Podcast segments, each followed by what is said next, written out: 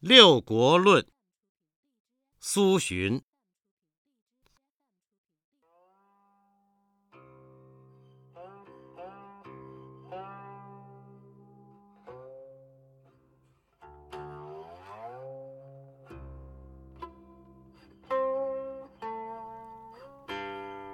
六国破灭，非兵不利，战不善，必在陆秦。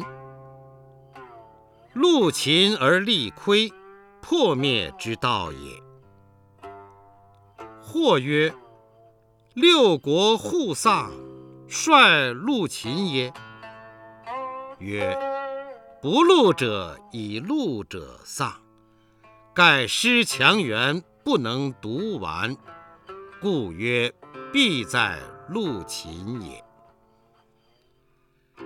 秦以攻取之外，小则获益，大则得成。较秦之所得与战胜而得者，其实百倍；诸侯之所亡与战败而亡者，其实亦百倍。则秦之所大欲，诸侯之所大患，故不在战矣。思绝先祖父，铺双陆，斩荆棘，已有尺寸之地。子孙视之不甚惜，举以与人，如弃草芥。今日割五城，明日割十城。然后得一息安寝，岂是四境？而秦兵又至矣。然则诸侯之地有限，暴秦之欲无厌，奉之弥繁，亲之愈急，故不战而强弱胜负以判矣。至于颠覆，理固宜然。古人云：“以地事秦，犹抱薪救火，心不尽，火不灭。”此言得之。齐人未尝戮秦，终继五国迁灭，何哉？与迎而不助五国也。五国既丧。其义不免矣。燕赵之君时有远略，能守其土，亦不戮秦。是故燕虽小国而后亡，斯用兵之效也。至丹以荆卿为计，使速获焉。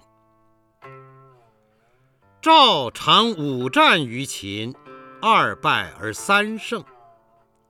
后秦击赵者在，李牧连却之。击牧以谗诸，邯郸为郡，悉其用武而不忠也。且燕赵楚秦革灭殆尽之际，可谓智力孤微。战败而亡，诚不得已。向使三国各爱其地，其人勿负于秦，刺客不行，良将犹在，则胜负之术，存亡之理，当与秦相较，或谓一良。呜呼！以戮秦之地。